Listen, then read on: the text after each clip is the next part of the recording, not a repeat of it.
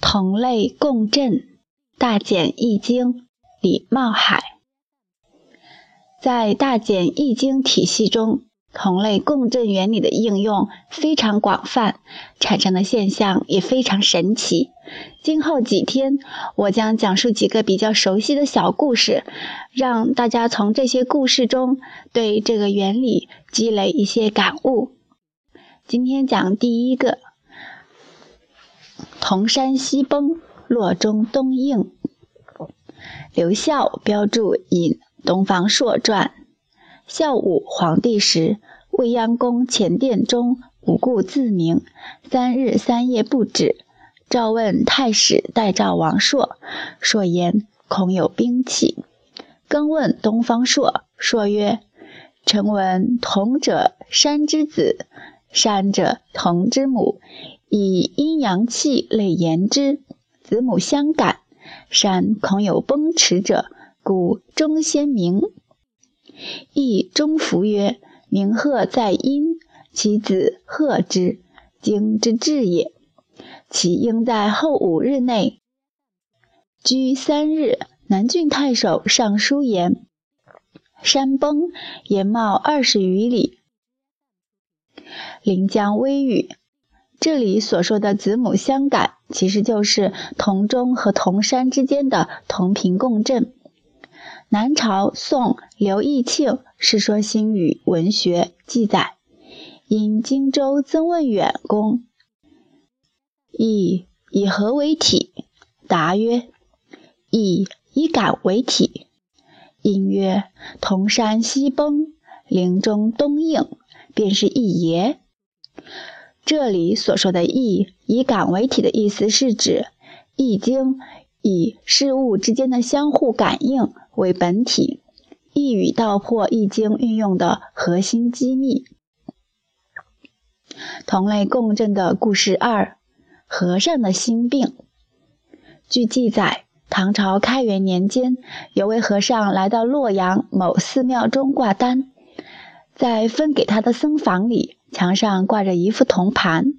奇怪的是，这副铜盘常常不敲自鸣，和尚不明其故，惊疑成疾。他有一位朋友叫曹少奎，是宫廷的乐令，精通音律，闻讯前来探望。他经过一番观察后发现，每当寺院里的钟敲响时，那副铜盘也随之鸣响。他想了想，找把锉刀把铜盘锉磨了几下，从此之后，铜盘就不再随钟而响了。和尚问其原因。曹少奎说：“铜盘的音律，即现代物理学所说的固有频率，与寺院大钟的音律一致。因为共振的原因，当寺院里敲钟时，盘也随之鸣响。将盘打磨几下后，就改变了盘的音律。由于盘的音律和寺院的音律不再一致。”因此，盘就不再和钟发生共鸣了。和尚恍然而悟，疾病也不治而愈。这个故事说的是寺院里的钟与和尚的铜盘之间存在着共振。同类共振的故事三，一二一，桥塌了。十八世纪中叶，一队拿破仑士兵在指挥官的口令下，迈着威武雄壮、整齐划一的步伐，通过法国昂热市的一座大桥。快走到桥中间时，桥梁突然发生强烈的颤动，并且最终断裂坍塌，造成许多官兵和市民落入水中丧生。后经调查，造成这次惨剧的罪魁祸首正是共振。因为大队士兵齐步走时产生的一种频率，正好与大桥的固有频率一致，使桥的震动加强。当它的振幅达到最大限度，甚至超过桥梁的抗压力时，桥就断裂了。类似的事件还发生在俄国和美国等地。有鉴于此，所以后来许多国家的军队都有这么一条规定：大队人马过桥时，要改骑走为便步走。同类共振的故事四。厨房中的微波炉。进入二十世纪以后，微波技术得到长足的发展，使人类的生活进入了一个全新的、更加神奇的领域。而微波技术正是一种把共振运用得非常精妙的技术。微波炉便是家庭应用共振技术的一个最好体现。具有两千五百赫兹左右频率的电磁波称为微波。食物中水分子的振动频率与微波大致相同。微波炉加热食品时，炉内产生很强的振荡电磁场，使食物中的水分子做受迫振动，发生共振，将电磁辐射能转化为热能，从而使食物的温度迅速升高。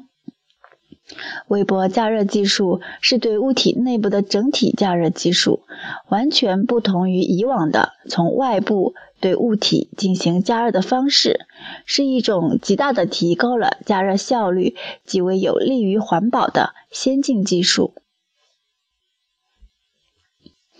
同类共振的故事五：心灵感应。